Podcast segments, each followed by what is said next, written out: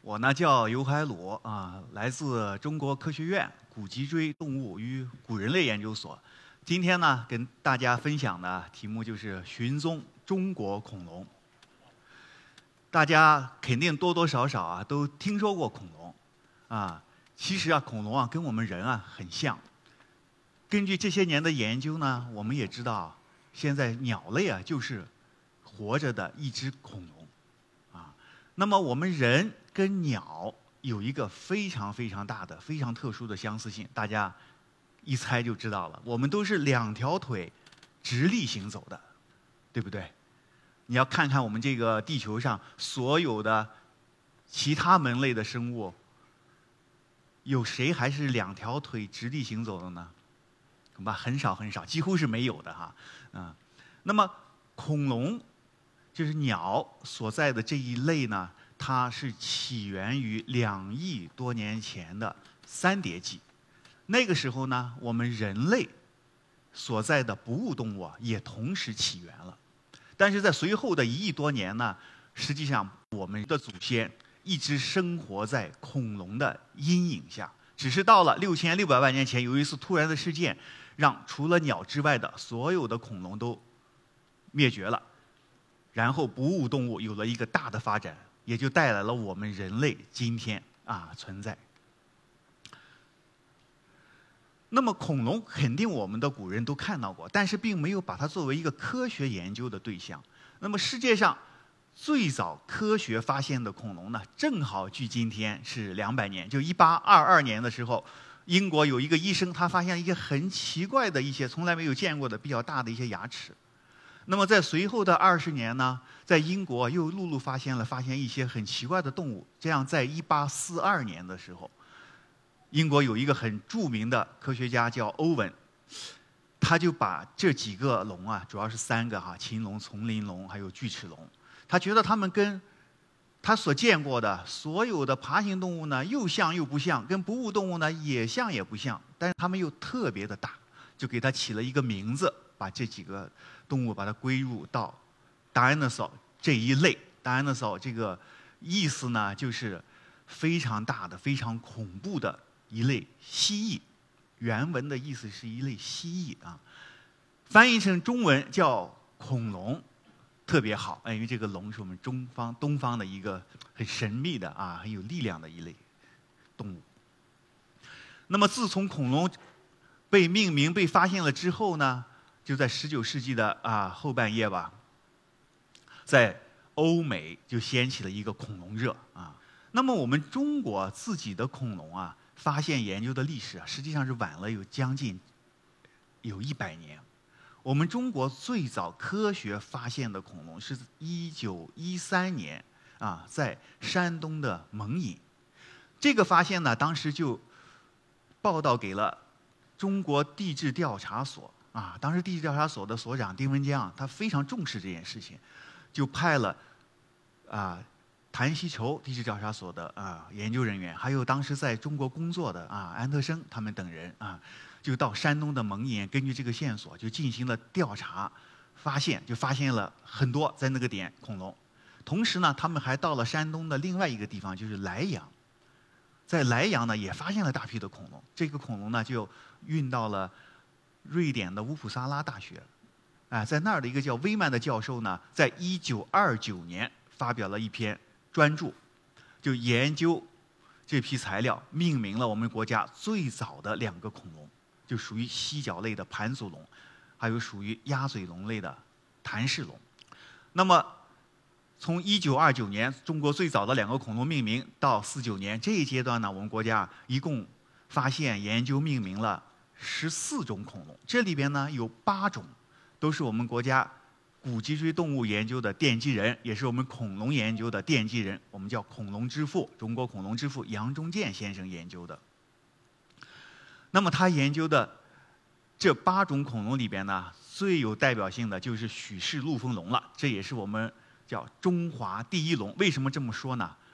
因为这个许氏陆丰龙的，从它发现到修理到研究到装架到展示是完完全全由我们中国人自己进行的，而且是在一个非常特殊的环境下，就是当时抗战刚刚爆发，啊，杨老他们的团队呢就从当时的北平到了云南，啊，在云南的陆丰，哎，偶尔发现了一些恐龙，啊，那么这个恐龙呢，他们就很快在那个环境下，当时他们在昆明的郊区啊，也有这个。飞机的轰炸，它条条件非常艰苦啊，在那个环境下，在四一年就研究研究完成了对陆丰龙的啊这个成果啊，就命名了许氏陆丰龙。这个化石啊，它保存的很完整，从头到尾啊，而且呢时代非常早，就是在恐龙的演化历史上，它是处于一个很早期的阶段，是非常有意义的。这个恐龙呢，在抗战期间，从陆丰到昆明，又从昆明呢就是运到了重庆。在那重庆的时候呢，还对公众进行了展出，啊，在那个非常艰苦的条件下展出，也鼓舞了大家的士气啊。后来呢，又到了南京，解放后呢，就从南京又到了北京。现在这个标本呢，就在中国古动物馆啊装架展出，大家有机会可以去看一看啊。实际上，世界上第一枚恐龙邮票，五八年发行的，就是陆丰龙的原型啊。杨老可能也没想到，陆丰啊，现在一直到现在。有很多很多的恐龙陆陆续续的被发现啊，在陆丰人民也非常啊怀念他，给他建了一个雕像在那儿啊。在那儿呢，还有一个很有名的世界恐龙谷，就根据原地发现的恐龙啊，建了一个恐龙的一个呃呃研究科普娱乐场所，也非常好。那么我们说到这个杨老啊，也不得不说一说啊，这是一个非常伟大的科学家。他二十四岁在北京大学啊读书的时候，曾经填写了一个终身事业调查表。当时他的励志，他的初心，就是要研究古生物学，而且呢，他的兴趣也很广泛，他还要从事文学，特别是诗歌创作啊。同时呢，还要啊进行啊科普，还要培养人才，非常非常难得。他的这些愿望。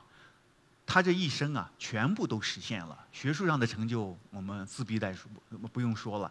那么，他出版了好好几本的游记，写了好几百首的诗，都出版了这个他的诗集。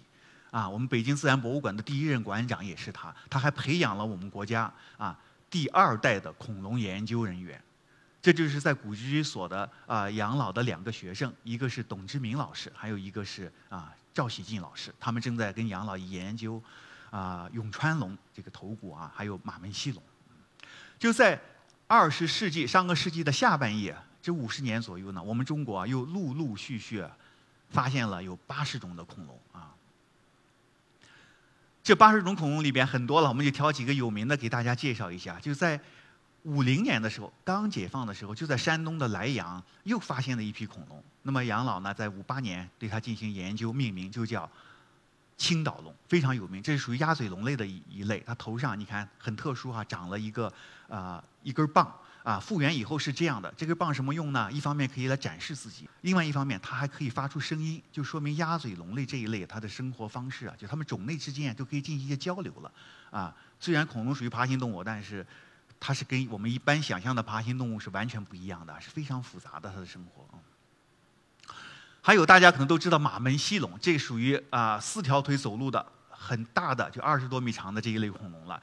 啊，最早的马门溪龙就是杨老一九五四年命名的，但后来又命名了有好几种啊。马门溪龙是一个属的名字啊。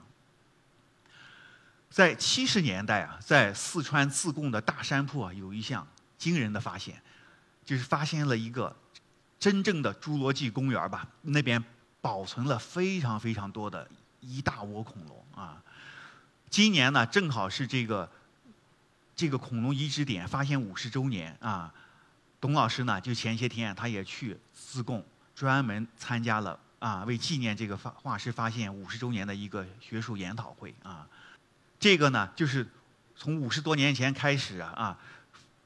这个董老师他们研究的这个点上的一些恐龙，像包括这个华阳龙，这是属于剑龙类的啊，它是最早的啊世界上的啊剑龙类啊。还有在这那里发现的鼠龙，它就是最早的真正的犀角类的恐龙，就是已经四条腿走路了，也比较大了啊。这就是董老师啊带队研究的啊。我们改革开放以后呢，就在八十年代末呢，古籍之所还跟加拿大组织了一次当时世界上规模最大的一次恐龙考察，也是有史以来啊世界上最大的一次恐龙考察之一啊。就在新疆，在我们中国境内，是在新疆和啊内蒙工作，发现了大批的恐龙，也命名了十种左右的恐龙，新的恐龙。这个呢，就是其中的一个中华猛龙，这是一个吃肉的一个恐龙啊。那么还有一件很重要的事情，就是在上个世纪末，在一九九六年就发现报道了世界上第一只带毛的恐龙，啊，这个就是为后续啊在。辽宁西部这一带吧，发现了啊大批的带毛的恐龙，为我们研究这个啊鸟和恐龙的关系，就是鸟类的起源，包括啊飞行的起源，还有羽毛的起源啊，揭开了一个新的篇章。我自己实际上在大学毕业的时候还不知道恐龙，大学毕业那年就考研究生，考上了古居所研究生，我报的是古人类专业。因为其他原因，这个专业已经招收了别的学生了，所里就问我你能不能啊改个方向搞恐龙啊？我我我我说没问题啊啊，这个肯定很好。那实际上实际上才是真正第一次知道恐龙这个事情啊。那么在古居所读了三年的董老师的硕士，刚毕业，九二年的夏天就参加了董老师领导的一次中日丝绸之路恐龙考察。那个呢，我们就到了。河西走廊的最西北的一个叫马鬃山那一带工作，那是一个戈壁滩了啊，戈壁滩啊，在那工作了整整两个月啊，那是我第一次真正啊参加啊恐龙科考啊，也学到了非常非常多的知识啊，怎么在野外进行这个恐龙工作啊。那个时候呢，侏罗纪公园刚刚上映，就第一个侏罗纪公园九三年刚上映，而且我们国家啊啊第一个带毛的恐龙的发现。就引起了全世界一个恐龙热啊！我呢，真是特别有幸，就赶上了这个恐龙的热了。在九六年的时候呢，我也出国到到美国去读博士啊。这个就是我在啊董老师零零年去美国的时候，在我呃老师的办公室里，我们有一张合影啊。我的博士论文呢，做的就是啊丝绸之路那个。啊，马鬃山那个地方的恐龙，所以说这个十年里面呢，我每年基本上都回来到那儿去进行野外工作，发现新的恐龙。啊，博士论文的题目就是马鬃山的恐龙动物群。啊，零二年啊，毕业以后呢，就回国了。回国以后呢，就开始组织我自己的恐龙考察了。选择的地点呢，还是在马鬃山那一带，但是呢，是一个不同的一个盆地。啊，那个地方很大的一片地方，不同的盆地。这个地方啊，就是我们做科学恐龙科学研究或者古生物恐龙研究，我们的实验室就在野外，就是这样啊，就是大自然啊。这个是找恐龙最理想的地方。你看，它没有树，对不对？如果是都是植被覆盖的话，就你很难找到恐龙了啊。但这个地方呢，也是个无人区，它离最近的城市也得一百多公里，而且这个交通也不方便，你不可能住在城市里每天往返。所以说，你什么东西？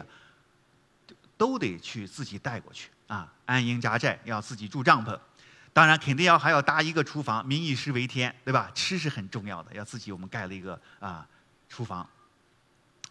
那个地方你只能夏季到那儿工作，嗯，其他季节都太冷了啊。那么季夏季呢，它中午啊是特别的热，所以我们就是早晚工作，中午大概休息四个小时啊。最好的东西就是西瓜了，因为在戈壁滩里边，水是最重要的，西瓜是最好的，我们最想吃的西瓜。风景也跟这边完全不一样。这个，呃，不远的地方就是这个山，这是傍晚拍的，它实际上是白的。我们当地人呢传说这叫白橙子，就当年唐僧取经的时候曾经路过过这个地方，到过这儿啊。那么我们怎么找恐龙呢？当然，首先我们知道这个地方的岩石啊。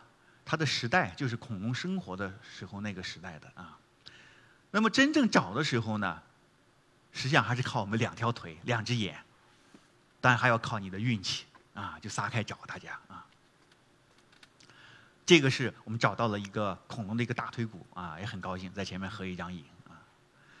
这个呢是当时发现的一个地点，开始的时候啊，你只能在表面。看到一些碎的骨头，它都风化掉了，都是上亿年前的东西，它都风化掉了，暴露出来以后，哎，你看到这些碎的呃暴露出来的风化的一些骨头之后呢，啊，你就要往里搜一搜，看看有没有更多的可能性，啊，在这个点很好，它正好有，有了之后呢，哎，你就要挖的话，你得先把上边的这些岩石把它清掉，对吧？那我们这个有的时候很厚，有的时候很有的时候当然是薄一些容易一些，但有的厚的话，你要用这个电镐把它打掉，有的时候甚至还要放炮把它这个揭掉啊。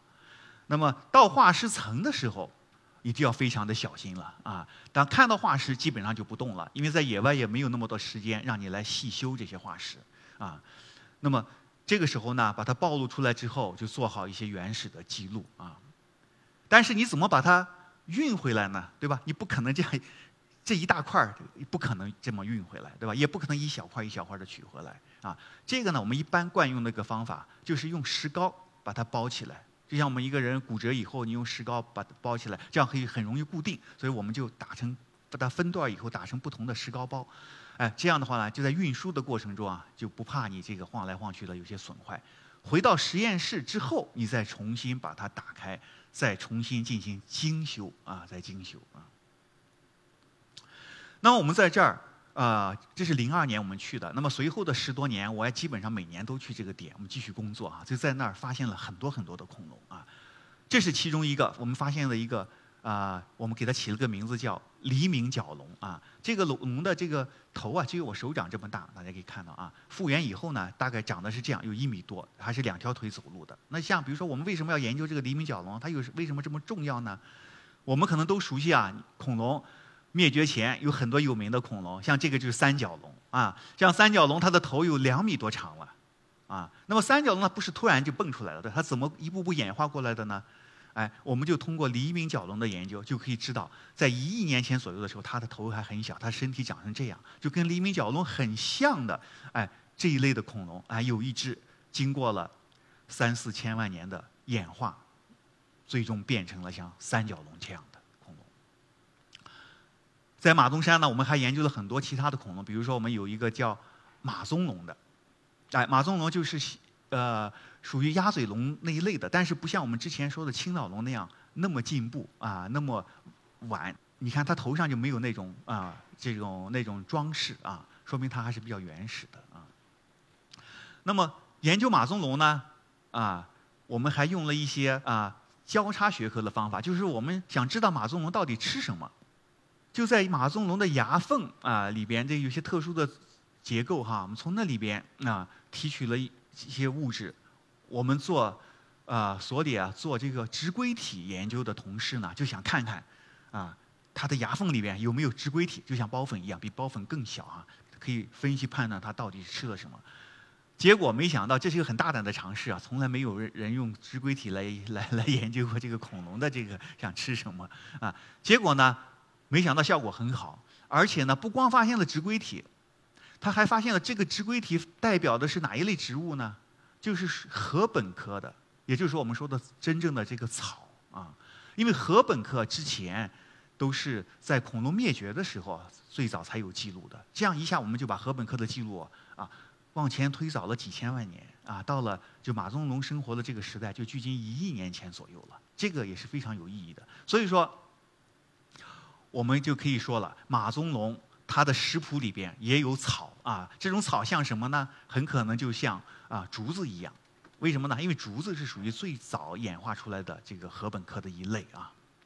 就在马鬃山这个地区呢，我们还发现了，呃，很多其他的恐龙了。你像这个，重新又变成吃植物的啊，这个宿州龙啊，还有跟马鬃龙很像的畜物龙啊，啊，还有啊四条腿走路的这个犀角类的隔壁巨龙这些。那么我们研究马鬃山这个恐龙动物群呢？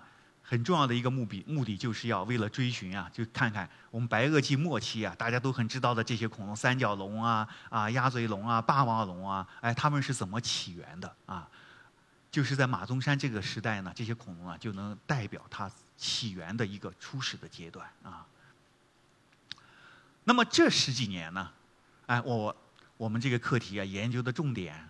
又往前推了，往前推了将近一亿年，我们推到这个啊将近两亿年前的侏罗纪的早期。为什么要到那儿呢？啊，我们想解决一个什么问题呢？我们知道恐龙啊，你看有的变得很小，慢慢慢慢的变成鸟类可以飞了。但实际上恐龙最，就像它名字所说的，最吸引人的就是它是包括了我们在地球陆地上曾经生活过的最大的动物啊，就是犀角类。那么最大的动物，这个恐龙这个巨型化是怎么发生的呢？就是发生在哎我们要研究的这个侏罗纪的早期这个阶段。我们要到那儿去找化石来填补这个空白，解决这个啊它巨型化是怎么一步步演变过来的。你比如说我们之前看到的陆丰龙，哎，它还是两条腿走路的，只有五米左右长，它是啊属于啊肯定不是巨型化的，但是。过了两三千万年之后，在四川自贡那边就有了将近二十米长的，就是巨型化的开始的这些恐龙了。那么中间到底发生了什么事情？这样我们就通过寻找化石啊，一方面了解啊它身体结构上发生了什么问什么变化，同时呢还要研究它相应的环境发生了什么变化啊。这呢就是前年我们在云南发现的一个化石点啊。有三条龙在一起啊，我们也非常高兴啊，这个很重要。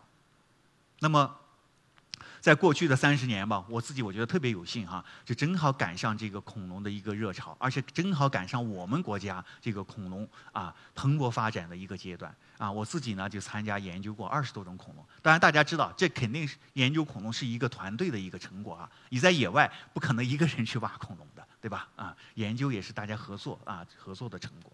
好，看这个统计哈，就是在本世纪，就是二十到去年年底，二一年底啊，这二十二年当中，我们国家已经新发现、命名了二百种恐龙，占了我们国家所有恐龙的三分之二。